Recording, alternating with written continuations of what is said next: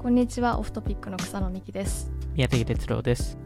オブジェクト IO の沼田です。リテールフューチャリストの最所です。 Cereal Talk ではアメリカを中心に D2C リテールテック次世代ブランドについて発信しています。この番組では毎週発行している私たちのニュースレターのトピックやリテール関連のニュースを雑談しながらお届けするポッドキャストです。はい今回もニュースを届けていきたいなと思うんですけれども宮武さんからお願いします。はいえっと今日は、これ WWD の記事になるんですけど、えっと、グロシエの、えっと、CEO、まあ、新しい CEO が、えっと、去年から入ってきたと思うんですけど、えっと、彼女が、えー、まあ、グロシエの今の、あの、調子を、えー、っと、説明していて、えっと、今年からセフォラ、えー、に、えー、入ったと思うんですけど、セフォラの売り上げ、あの、Sephora 上での Glossier の売り上げが、えー、おそらく初年度で100 million 超えますと。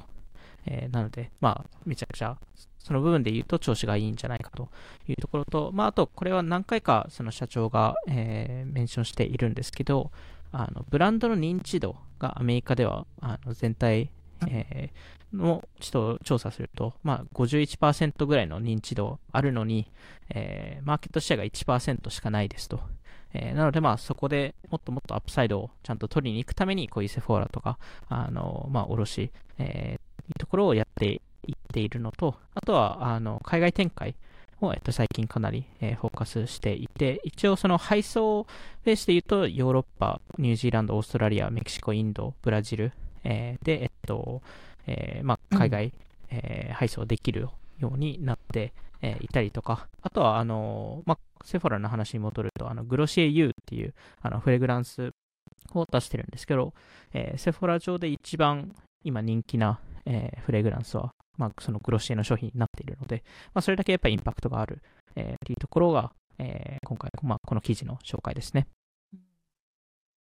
そのうち、まあ、日本だとまだそこまでなんていうかビジネス視点で語られることはあってもそのブランその使う側コンシューマー視点で、まあ、特にやっぱりあんまりアメリカとかの製品がそんなにこう注目されないっていうのもあるかもしれないですけどグロシエってそこまで認知度高くないかもしれないんですけどそのうちねあの日本でも買えるようになったりするかもしれないですね。そうですね。それがまあ、多分今後のまあ海外展開の中で、まあ、日本も出て、話として多分おそらく社内では出てきてると思うので、まあ多分その輸入する時のいろんなルールとかそういうのがあるので、そね、そこら辺がちょっともしかしたらなんかまだハードルクリアできないかもって。圧倒的に大きいは大きいですからね、うん、まあ、ただ東アジア圏ってすっごい独特なので、うん、あの日本韓国中国の美容ってマーケットは大きいけど欧米のその感覚とだいぶ違うみたいなところがあるから、なんか障壁はちょっと大きいかもしれないですけど、うん、Sephora の卸のはどうなんですか？現状。まあでもそのあの、100 million の売り上げっていうところのペースっていうところはやっぱりめちゃくちゃ大きいので、一応、 Glossier の多分今年想定されている売り上げが270 million なので、はい、まあ、約3分の1。えー、が、えっと、まあ、 Sephora から来るんじゃないかと。それは、 Sephora の売り上げ込みで275 million だったんですね。おそらくそうだと思います。乗っかるのかなと思ってたんだけど。乗っかる感じではなさそうです。3月ぐらいに出してた数字ですよね。そうですね。なんか、なるほどね。600店舗で扱って、そのやっぱ認知度が50%超えてるのに市場シェアが1%しかないっていうのは、うんうん、一般的にはそのポテンシャルはあるのに販路が少なすぎて、シェアが取れてないっていう状態ってことなんですかね？それ、まあ、その CEO はそう捉えてますね。捉えてたってことですよね。はい、なんか、まあ、その D2C 時代があって、なんか割とみんな D2C の、まあ、よくも悪くも呪縛みたいなのがあって、うんうん、D2C ってでやってるし、ダイレクトに顧客と繋がらなきゃいけない。繋がることですごく将来いいことが得られる。繋がり続けることでみたいなところが結構あったけど、まあ、意外と別になんか、繋がるのは別に SNS とか、あの、なんかデジタルのチャンネルとか、まあ、オフラインとかどこも繋がれるので、うんうんなんか、それをちゃんと変えるところで変えるようにすることが、顧客にとってより重要みたいな話だったってことなんですかね。うん、そうですね。まあ、今、その、その、あの、アメリカですと秋があの学校がスタートするシーズンなんですけど、その直前、まあ、そのタイミングあたりで、あのグロシエが、えー、なんかバスツアーみたいなことをやって、えー、いろんなあの、まあ、大学近辺の場所に行って、そこで、まあ、ちょっとポップアップえー、まあ、移動式のポップアップをやったっていうところあるんですけど、まあ、結構他のブランドもコピー、えー、しているんですけど、それはすごい人気だったらしいですね。ああ、でも確かにその新入生とかだと、まだそんなにお化粧とかしてないから、なんかその、あれですよね、グロシエだと普通の店舗でもこう、なんかちょっとこう、あ、グロシエ、あ、そう、グロシエか。なんか、ちょっとこう、なんか、あ、それはセフォラか。あの、ティーチングじゃないですけどカウンセリングみたいなのとかちょっとメイクレッスンみたいな。メイクレッスンはグロシエはないんですけどあのめちゃくちゃあのそのテテステスター用のものはめちゃくちゃ置いてあるのでそういうのはありますね。これあれですか？グロシエプレイ。すぐシャットダウンしちゃったグロシエプレイ復活あり得るんですか？うん。若年層向けの、グロシエプレイって何でしたっけ？4年前ぐらいにやってた若い子向けのなんかもっとなんかグロッシーな感じのなんかテカリがあるようななんかそういうなんかあ別ラインってことですか？別ラインをやってて。あちょっと妹的な。そうそう。同じサイトで売ってたんですけどインスタのアカウントは別だったんですけどそれなんかさっきセフォーラで今フレグランスブランドでグロシエ U でしたっけ何でしたっけ？はい。いやなんか グロシエプレイってあったなって思い出して。なんかあれも自社チャンネルだけでやろうとしたからダメだったのかなとかあ。あでも確かにそのそれこそあのバブルの記事書いた時にやっぱり若い子ほどそのクレジットカードとかを持ってないから EC じゃなくてその実店舗で買いたい、まあ、あとそのやっぱり親と大体同居してるから、うん、なんか買ったものとかがこうバレるのも嫌だみたいなのとかでやっぱりバブル初めからもう卸に注力したみたいな話とかあったんで確かになんかティーンのものはあのダイレクトじゃなくてあの、まあ、そういう卸でやった方がとかっていうのはあるかもしれないですね。うん。なんかコスメって結構なんかグロシエってすごくコスメでいうとミドルミドルレンジというか、うん、なんか日本もそうですけどやっぱりそのドラッグストアで買えるプチプラ的なコスメアメリカだとエルフとかメイベリーニューヨークとかなんかそこら辺だと思うんですけど、うん、なんかやっぱりそこ買消費者側からするとそこ買ったらちょっとデパコス行きたいなみたいな。そこに憧れるのはちょっとあって。そこでめちゃくちゃ安いやつ買うか、なるほどね。高いの買うかみたいなそこの真ん中の層、多分日本だとちょっとなんていうかあの人気の韓国コスメとか、まあ、もうちょっと高めな高めとかアイシャドウパレットとかちょっと高めなのでなんですけどたまにめちゃくちゃ年に4回セールやってるからやプチプラぐらいの値段になるみたいな、うん、なんか買うタイミングがあるからミドルレンジのもの買うんですけどなんかグロシエってなんか真ん中すぎてちょっと難しいなって思います、ね、日本で？日本で？日本もそうですしアメリカでも多分多分コスメめっちゃ好きな人だったらもっと高いあのコスメ買いたいなって思うしあそうなんですね。分かんないです。アメリ アメリカ住んでる人はどうなんですかね？なんか真ん中だなと思うんですよね。あ確かに。だからそこがなんか逆にそのブルーオーシャンだったのかなんかその、そもそもニーズがないから空いてる場所だったのかっていうのがなんか結構難しいところであります。なんか多分今の話でいくと私逆にそのグロシエのなんか立ち位置そこまで理解してないんですけど今の話で言うと例えばマキアージュとかああの辺とか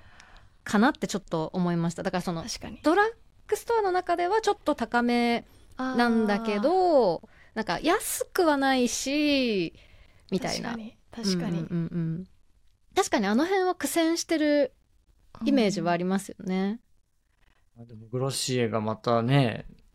いろんな国で売り始めちゃうとなんかアメリカお土産のお土産としてなんか、優位性を感じて買ってきたよみたいななんか。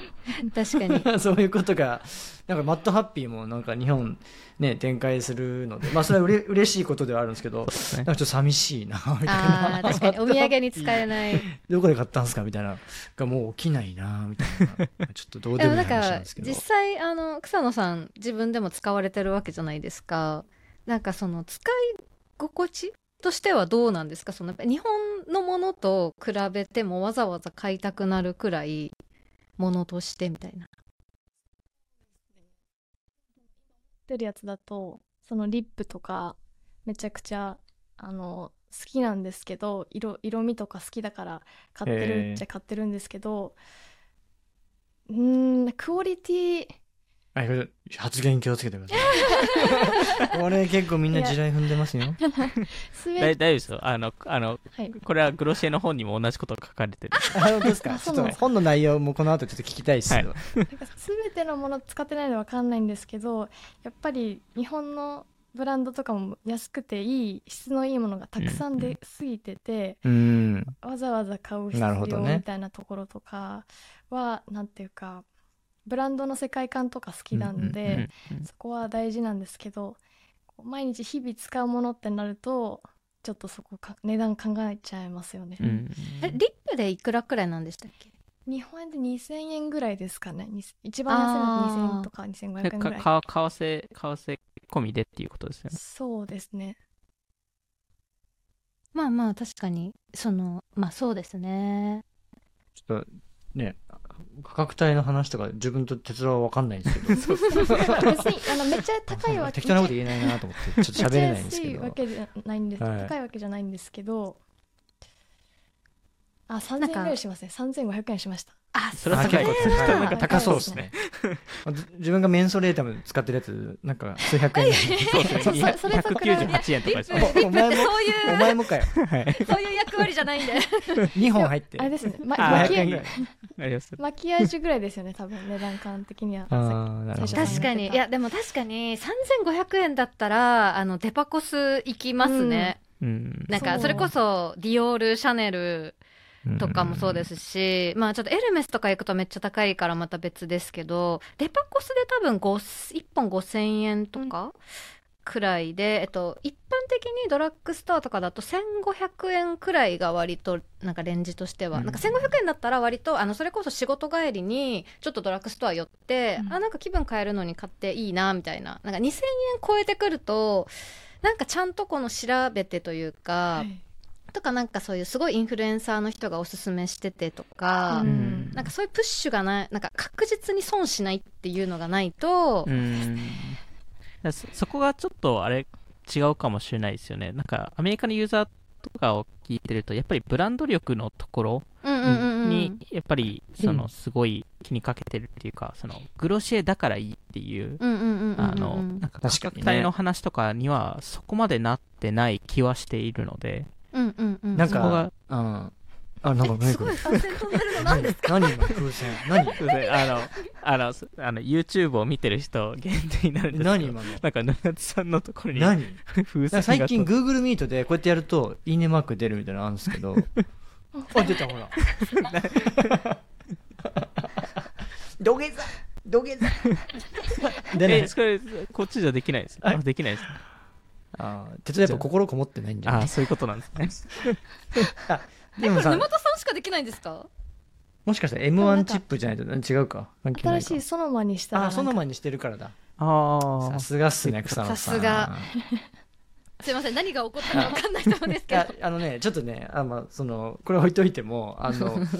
なんか行列の凄さみたいな今まで過去この10年ぐらいアメリカのその D2C のブランドのお店行って行列の凄さで行くとやっぱりグロッシエがナンバーワンだったんですよ、うん、個人的な経験では、えー、今はもうピークじゃないのかもしれないけど、うん、ニューヨークの本店にもうな100メートル以上並んでた可能性あるよね。めちゃくちゃ並んでましたね、ね。うん、でやっぱその若い子たちがバーって並んでて女性の。ですごいやっぱりブランドが刺さってんだなっていう感覚があって、で LA のお店とかこの間行ってやっぱりその若い子がすごいいたりとか並んではいないけどすごいいたりとか、でなんかそれに近いのはマットハッピーの本当同じような客層の子がすっごい並んでたりしたんですけどそういう意味でやっぱブランドとしてちゃんと愛されてる感じはなんかやっぱりあるのかなと思ってなんか日本だとまだねそういうコミュニケーションってゼロからだと思うんで、うんうん、どうなるか分かんないですけど、まあ、アメリカだとまあ一旦そういう状況で仮になんか人気落ちてるとはいえ一定やっぱすごい好きな人たちっているんじゃないのかなって思った次第なんですけど、うん、ちなみに本って、うんうんうん、なんかアマゾンプライムかなんかで映画化あとドラマ化される？実写化される？みたいな、はい、なんかそうなんですね。ニュースも、はい、見たんですよね。権利権利を獲得したって、ね、そうですよね。アマアマアマプラが。昔なんか違う DTC ブランドのあのドラマがあってそれも結構個人的には好きだったんでこれもなんか。はい ガールボス。ガールボスなんで、なんかこれも楽しみだなと思ってるんですけど、本の内容的には全体的にはどんな、自伝みたいな感じなんですか？えっと、基本的にその、書いてる人、えー、が、えっと、マリッサ・メルツァーさんっていう、えー、方で、えっと、まあ、多分直近だとバニティフェア、うん、えー、で、えっと、ジャーナリストの人ですね。ジャーナリストの方で、うん、えっとまあ、何回かエミリー・ワイス、まあ、グロシーの創業者、えー、のプロフィールを書いたりとか、えー、まあ、インタビューしたりとか、えー、していたので、まあ、多分一番記者の記者陣の中では、あの彼女が書くのが、まあ、一番納得感があるっていうところ、うん、えー、ですね。で、まあ、基本的に今回の、えっと、本に関しては、まあ、エミリー・ワイスさんとインタビューしたのは、この本のためでは4回。えー、っていうところで、それ以外は基本的に他の、えー、人たちにインタビューをしたっていう、えー、ところで、えっと、ただ、えっと、基本的にはエミリー・ワイさんのストーリー、えー、で、えっと、グロシエがその中に入ってるっていう、えー、感じですね。でも結構なんか書き方としてはなんかそのグロシエっていうよりはエミリー・ワイスさんにフォーカスしてるっていう印象で、ね、あのまだ私10%しか読んでないので ちょっとあれなんですけどあのまだグロシエ立ち上げてないんですよ。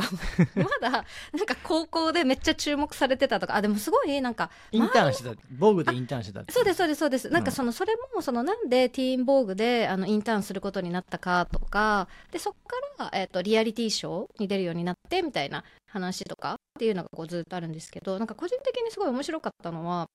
あの結構いろんな周りの人にすっごいインタビューをしていて結構な人数すでに多分やってるんですよねそこまでの間で、うん、だから高校生の同級生とかその時の先生とかあとまあその一緒にインターンしてた人たちとか、まあ、結構あの匿名だったりとかもするんですけどいろんな角度からあの子はこうだったこうだったみたいな風に書かれていてなのでなんかすごく彼女のパーソナリティからなんか冒頭始まってるのでいわゆるなんかビジネス書っていうよりはちょっと本当ねなんか人物伝というか、うんうん、っていう感じですよね。でまあやっぱりそのグロシエの一つの多分まあそれこそマリサ・メルツァさん自身も言ったんですけどこの本を書いてその彼女いろんな他の人の本書いてるんですけどあの一番エミリー・ワイスって実際どんな人かって聞かれたのが、この本、うん、まあ、他でも結構セレブとかやってるんですけど、この本が一番聞かれたっていう。これもやっぱり、エミリー・ワイスさんってあんまり自分のことを出さないっていうのが、まあ一つあったので、まあこの本を通してそれを、えー、まあ特にグロシエのファンはそれを知りたがったんじゃないかっていう、えー、ところですね。どんな人なんですか？どんな人？まあ難しいですよね。この本の中でも、なんかどこまでそれを、なんか果たして、えっと、それを実際出せたのかっていうところはあるんですけど、あの、なんかそれこそ結構初期の、えっと、ところに、その、あの、エミリーさんの、えっと、家で一部インタビューしたんですけど、なんかその、エミリーさんの本棚にどの、どういう本が入ってるのかみたいな、えことを、えっと、えー、まあ、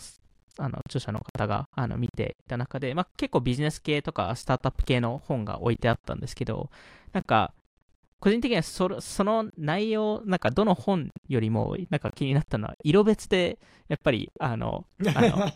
あのソーティングしてるっていう。それ、本人がやってないパターンじゃないですか？なんかデコレーターがやってんじゃない可能性はアメリカって結構やってるじゃないですか。ハウスキーパーさんとか。とかなんか普通にインテリアコーディネーターみたいな、まあ、でも多分その判断をしたのは彼女なのかなっていうのは思ったので。いやなんかまさかそれをなんかアシュトン・カッチャーの映画でなんかそれをアシュトン・カッチャーが起業家の設定でそれですごいディスられてたからのを今思い出しててまさ まさかその話に本当になるとは思わなかった。色別に本並べてんのかよみたいな いやめっちゃ探しづらそうですもんねそれ。そうそうそう。なるほど。なんかインテリアとしてね、えー、あのだからちゃんとでもなんかその結構あれですよね。まあその私も冒頭しかもで読んでないですけどなんかもう本当にこうえエリートというか、うん、なんか火の打ちどころのないみたいななんかみんなが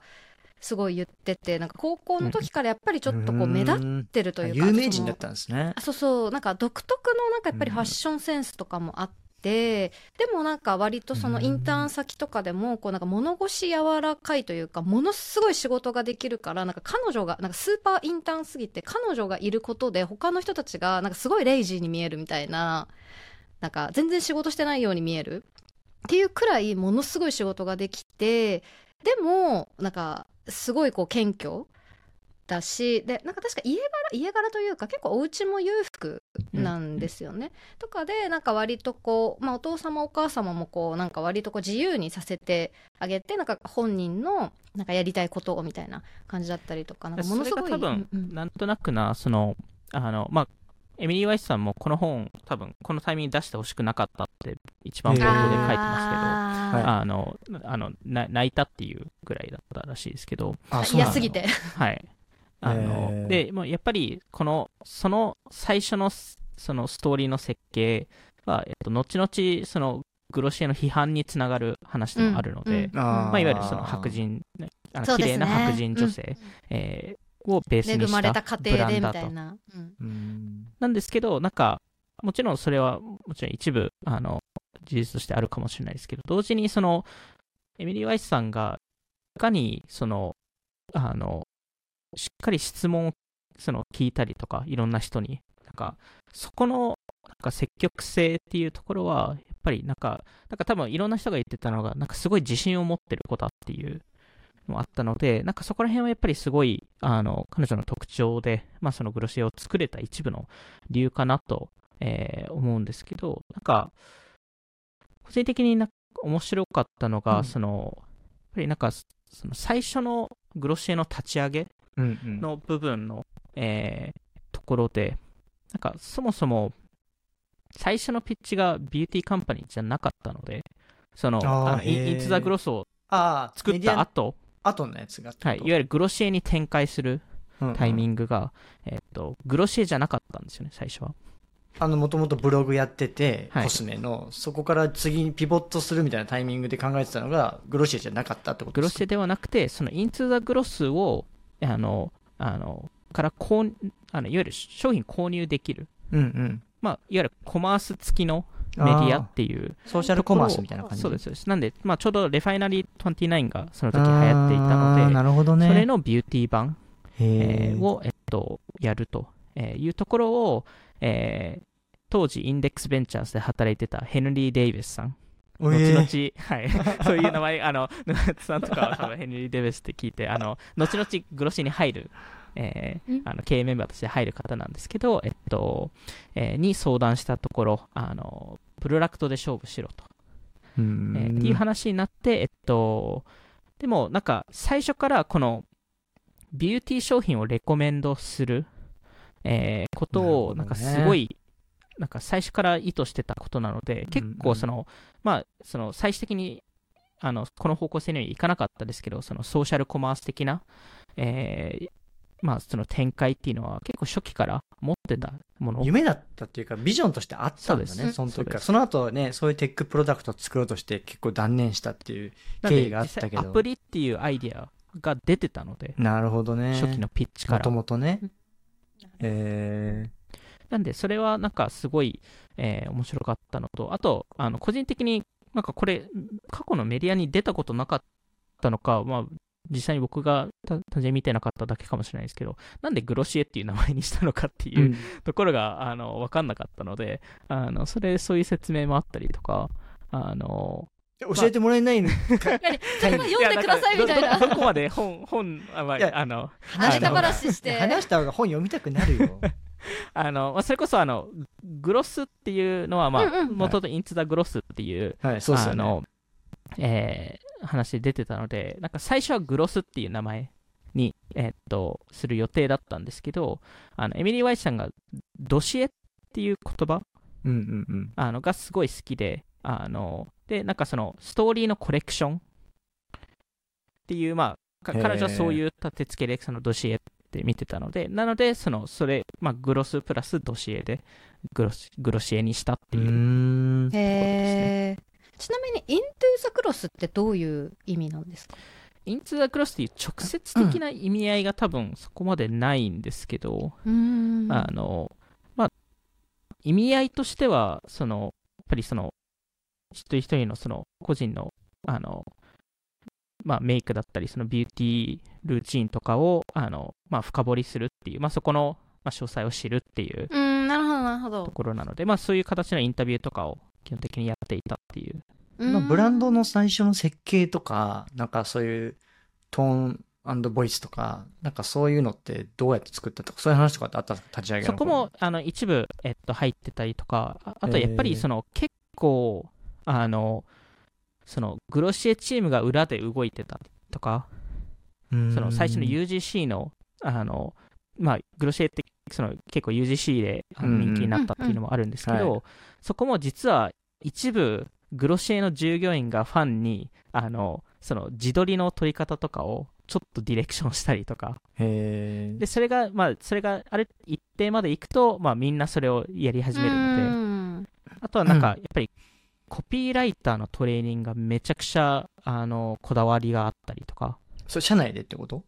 えっと社内で。はい、社内でみんながコピーライティングできるようにトレーニングしてたってことですか、はい、あその役職の人だけじゃなくてってことですか？みんなが？そうですね。あの一応そのえっと、アニー・アニークレイバームさんっていう、えー、の後々あのソフトサービスっていうあのブランドを立ち上げる、えー、方なんですけど、彼女が、えっと、そのトレーニングする担当者だったんですけど、あのまず、なんかそのコピーライターを採用したときに、まずすべて忘れろと、今まで習ってきたことを。で、新しいメールのドラフトを、えー、開けて、えっと、もう親友に書くような形で書いてみてくださいと。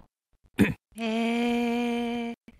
なので、なんか、その、ブランドのボイスとしては、その、えー、お姉ちゃんだったり、もう、なんか、イケてる友達が、えっと、あの話すような感覚で書けっていうところだったので、なんかこれも、なんか、あの、本で若干指摘してる部分でもあるんですけど、その、 no makeup makeup approach。うんうん。なるほど。っていうのを、なんか、その、かっこよすぎないけどかっこいい。うんうんうん。っていうのを、えっと、結構やったりとか、あと、なんか必ず書いたものを、えっと、声で読み上げると、えっと、あの、ちゃんとやるように、えー、しろと。まあ、いわゆるその、普段言わないような言葉遣いだったら、それは書くなっていうところですね。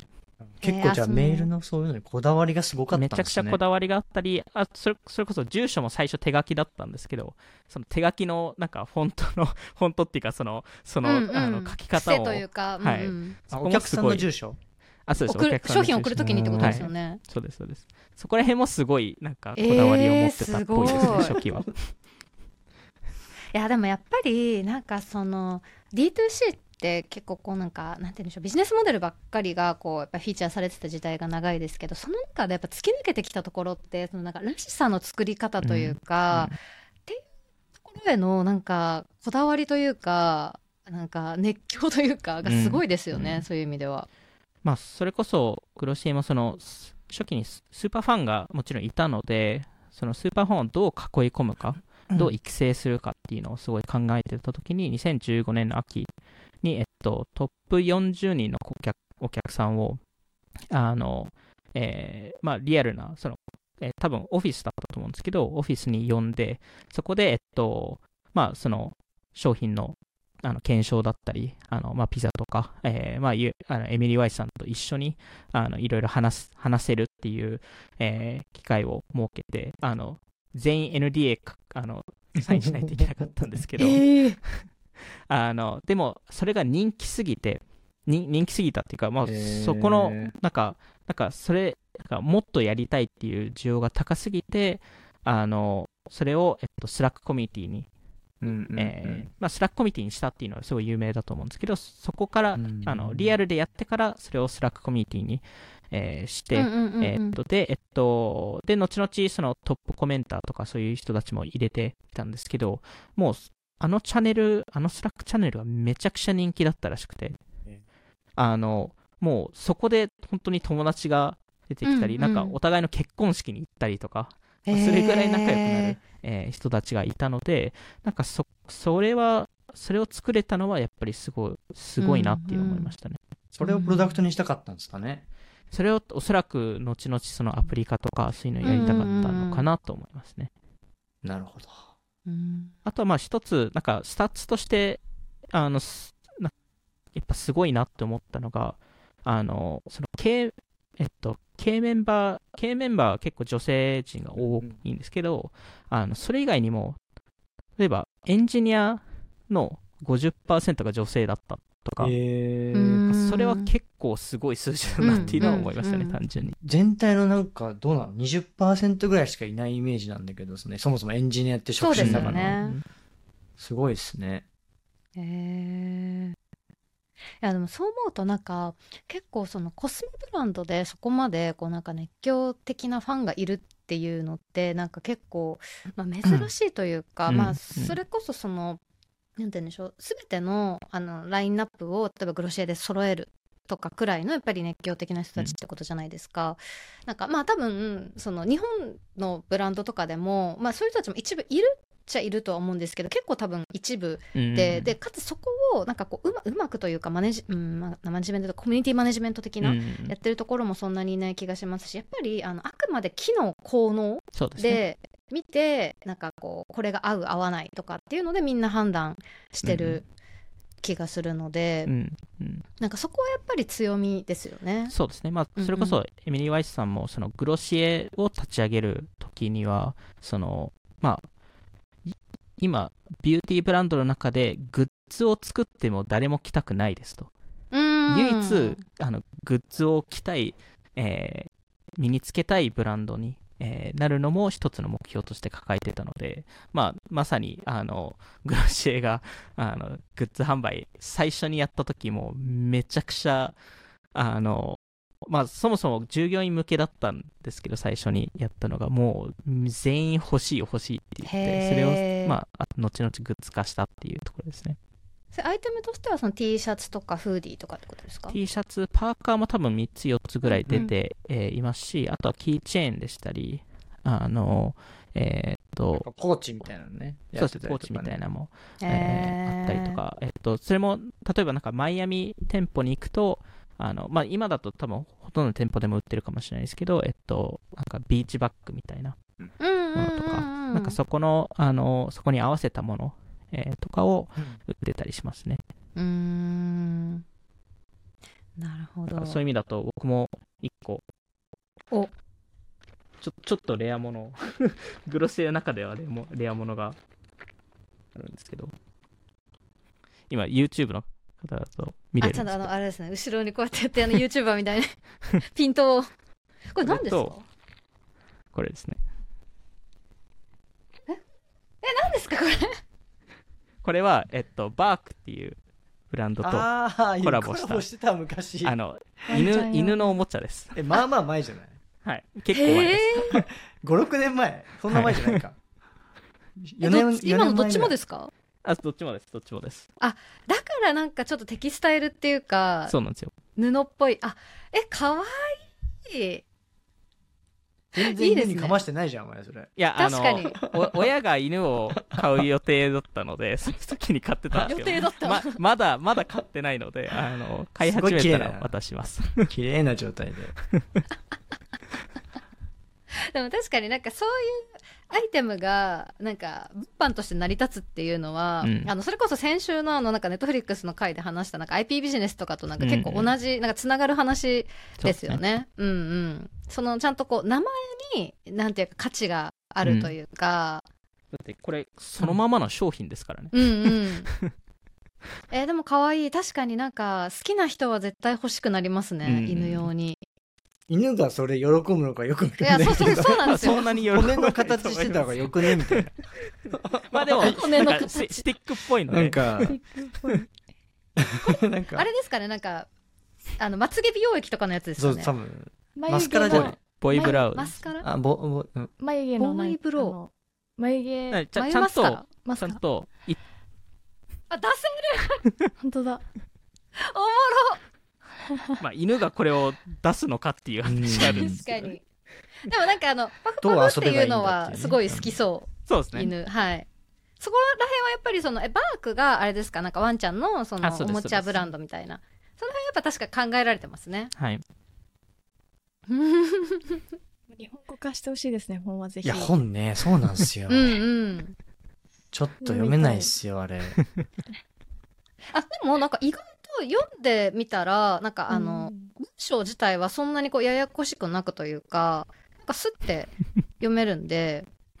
ままだ10%しか読んでないやつが言うことじゃないですけど。もっと読んどけよって。半分くらいまで読んでたら「いや意外といけましたよ」みたいな感じですけど。なんかよ読みやすいっちゃ読みやすいです。ただあのなんかその冒頭の方のなんかコンかの仕組みとかを知らないのでなんかそれってどういうことなのとかがなんかまあ湧いてきましたけど、うん、まあアマゾン待つかな。アマゾンプライムまあ、あと一応、ね、グログロシエファンであればあのグロシエマフィアが何人か出てくるのであのあこういう役割だったんだっていうのをそのソフトサービスの人とかも出てるわけでしょ？ああの彼女が結構そのコピーライティングとかそこら辺を担当したりとか、ジアの人とかをジアの人も出てます。出てんだ、えー、あのジアの人はあのあのもともと採用されるはずじゃなかったりとか。へあちょっとドラマがある。ドラマ面白い、まあ、なんかいわゆるそのヨヨーロッパ展開とかでもともと採用される予定だったのがなんか一旦ヨーロッパストップしたしたりとか。でもなんか店舗とかのそそっちの設計とかに入ったりとかしてたので、ヘンリー・デイビスも出てくるわけでしょ？ヘンリー・デイビスさんも出てきますし、あの話知ってるんですあとニック・アクセル・ロッドウェルクさん、うん、えー、あのボディケアブランド、えー、をその後作った人とかも出てきてますね。まあでも日本語訳出るの多分2年くらいかかるでしょうからね。今発売されたってことは。こっから。ちょっと気な気長に。とりあえずあのアフィリエイトリンク貼っといてもらっていいですか？これでこれでちょっと知り合いといや本当ですよね。読みたくなりますよねあの翻訳のお仕事はあの宮武哲郎までぜひ 僕がですか？でも確かにこれ多分あの翻訳するときにそのなんていうんですか？あの、まあ、それこそそのさっき出てきたみたいなあのあのグロシエマフィアの人たちの話とかなんかアメリカ本国だったらある程度知られてるブランドとかでも多分注釈がめっちゃ日本向けだったら必要なんで、うん、なんか宮武さんみたいにある程度そこの差分というか分かってる人が訳さないと、うん、なんかこう読んでもポカーンってなっちゃいそうですよね。オフトピックでお待ちしてます。やらしい。ちなみにさこのなんか D2C が、まあ、すごいすごい勢いで流行って、その中でいろいろ苦しいタイミングがあったり、いろんなことが起きて、まあ今みたいな、あの、サバイブして、このなんか卸もミックスしてこういう規模になってるじゃないですか。はい。なんかそういう熱狂とかそういうドラマがすごい伝わるような本になってるんですか？その、この本自体は。それとも、そのブームがこう。そうそう、エミリーさんにはあくまでフォーカスしたものなのか、うん、この D2C 自体をなんかこの全体を総括するみたいな、なんかそういう側面がある本なのであんまそういう本ってないじゃないですか。そうですね。そういう意味ですとそこまでその全体の話はしていないですと。なるほど、えー、でえっともちろんなんかそのスタートアップの話とか、なんかそこら、なんかバリエーションの話とか調達の話とかは多少なり、えー、して、えー、いたりはするものの、なんかその D2C 全体でとか、その iOS アップデートによりとか、なんかそういう話は実際そんなに出てないっていうところですね。おそらくターゲット層が若干違うっていう。なるほどね。ところでしたね。うん、まあ、確かにその、ファンが読んでも面白いというかそのビジネスショックだけじゃないみたいな感じですもんね。わ、うんうん、かりました。じゃあ今回はそんな感じで、はい、えっと、今回も聞いていただきありがとうございました。ニュースレターとノートも更新しているので、ぜひ気になった方は概要欄からチェックしてみてください。それではまた次回お会いしましょう。さようなら。